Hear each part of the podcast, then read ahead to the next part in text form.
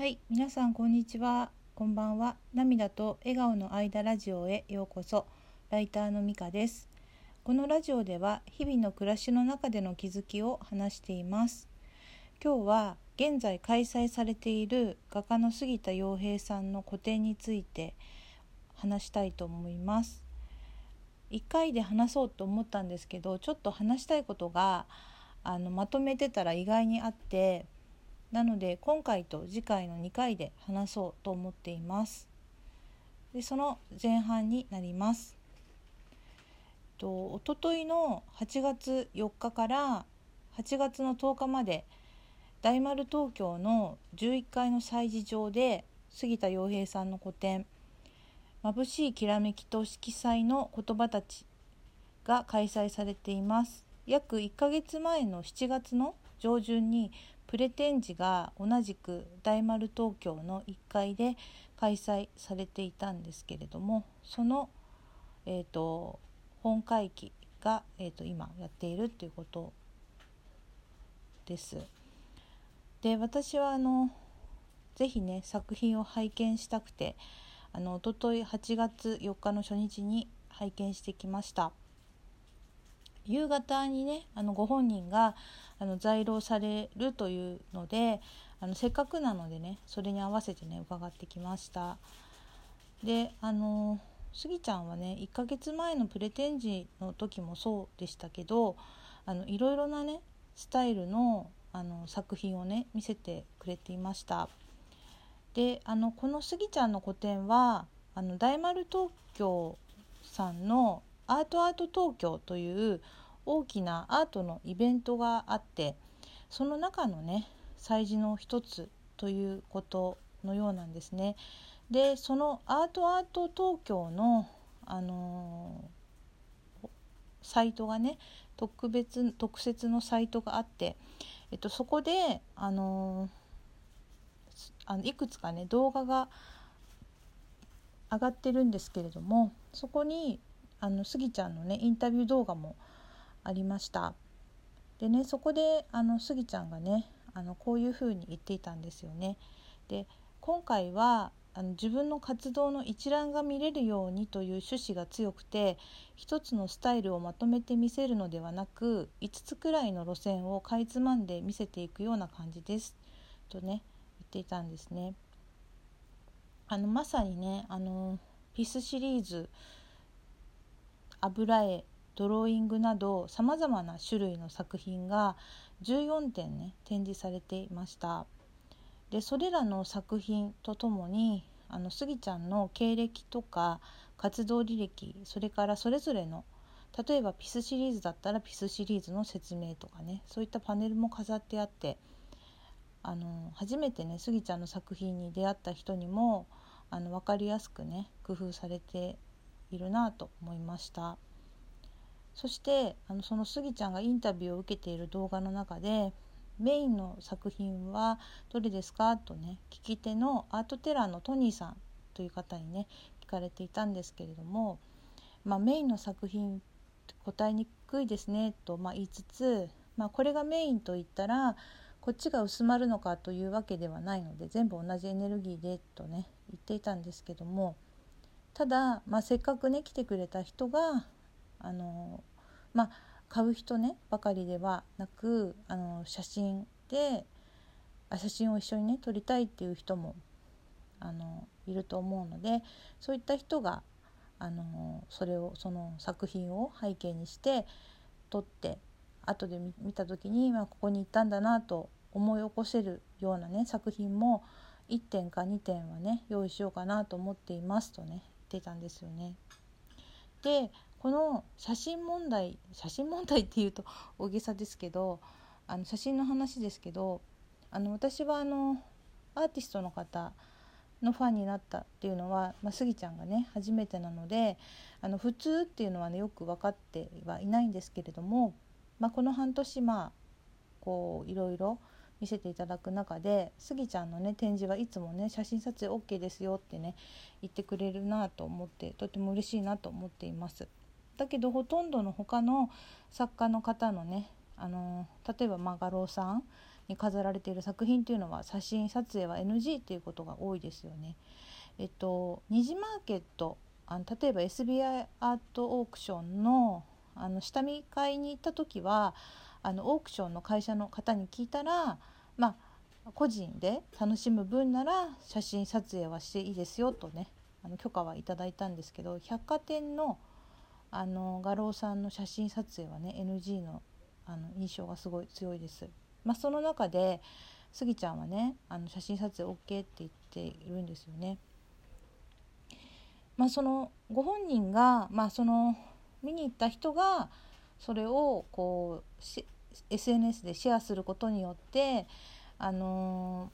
まあ、スギちゃん自身の、まあ、宣伝というかになるよっていうねご本人にとってもメリットみたいなものもあるとは思うんですけど、まあ、一方でね、あのファンのためっていうのもあるのかなと思っています。というのは、まあ、私はたまたま東京に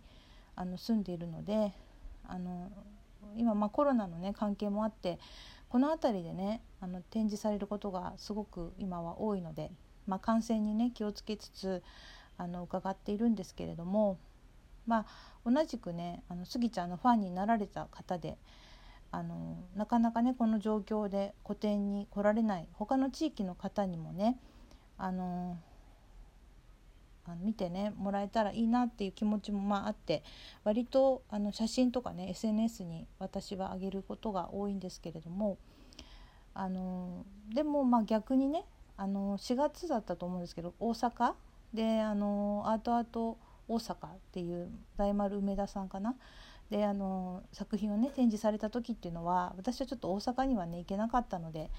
あ誰か見せてくれないかなとねまあ淡い期待をしていたんですけどそしたらね友達にがあの大阪に住んでる友達がね見に行ってくれて写真を送ってくれたんですねでそれで見られてすごく嬉しかったんですだからもうファンとしてはねほんと写真撮影 OK だよっていうのはとても嬉しいなと感じています。また絵の大きさからしてその今回のスギちゃんの作品を背景にして写真を撮ることによってここに行ったんだなと思い起こせるような作品っていうのはあのブログにもね載せてくれていた女性の目の部分がモルフォーチョの作品だなと思います。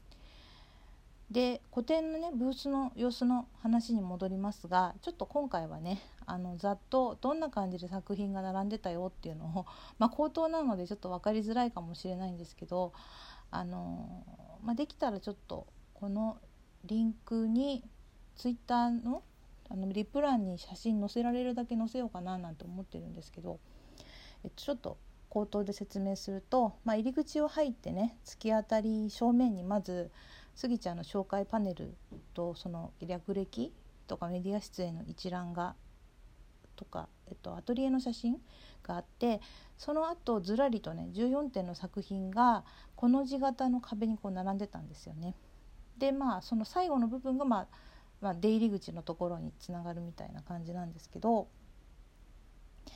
でえっとまずねピスシリーズの「あの北斎リミックスという作品。これはスギちゃんが前あ今まさに取り組んでいる NFT アートの原画にすごく似ていました。同じ時期に作られたようですね。で波の表情とね本当にそこに使われているさまざまな絵の具の色が複雑ですごく引き込まれまして、まあ、ずっとね見ていたくなりました。でその隣に「あの蝶と絵の具」という作品。これもピスシリーズだと思います。えっと、オレンジが基調の印象がねとても強い大胆なタッチでかつ繊細な色使いの作品でした。そして次に、えっと、ピスシリーズ「イエロー」という作品です、えっと、四角いキャンバスに丸いキャンバスがなんかこう貼り付けてあるのかな。その上に黄色い絵の具がね覆ってるような感じで。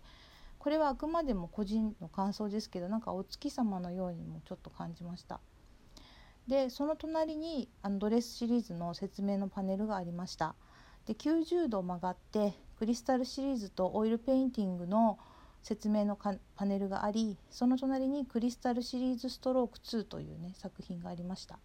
これはガラスにピンク色の絵の具がちょうどアルファベットの Z に見えるようにね描かれたような作品でえっと、これを見てあっと思ったのがだいぶ前にですけどね Amazon プライムのえっとうんと、スギちゃんの動画ですね。あのであの紹介、うんと、されてて、まあ、サラダみたいに切り口が大事な作品もあるんですよっていうような説明をしながら見せてくれた作品にすごい似てるなと思いましたなんかその動画をね見ていたせいかまあ懐かしい気持ちもしたんですけどでその隣が「ザ・ガーデン」という油絵の作品です。えっとこれはまあスギちゃんが個展をやるよとね書かれたブログに載っていたあの水色のワンピースを着た女性の顔のところが、まあ、色とりどりの蝶々の作品でした。でその隣はさっきも言ったように油絵の女性の顔の目の部分がモルフォ町のヘレナ・モルフォというね作品でしたね。でこの作品は美しいだけではなくなんか思ったよりも大きく迫力がありました。で写真で見た時もすごい素敵だなと思ってたんですけど実際に見ることによって絵の奥行きをね感じました。でその隣は、えっと、色彩エデンという油絵の作品でした。前にねコレサーさんのコラボで描かれた油絵と似たね感じがありつつ背景はねガーデンというだけあって洋風の庭園ですかね華やかな感じがする作品でした。でまた90度曲がって今度はピスシリーズアイズ7という白い額にモノクロの人の顔があってその上にピンクを基調とする絵の具の皮がコラージュされているっていうのかなちょっと説明の表現方法が合ってるかわからないんですがそのような作品です。と言っていたら思ったよりも時間が経ってしまったのでこの後は後半に話したいと思います。今日も最後まで聞いてくださってありがとうございました。ではまたさようなら。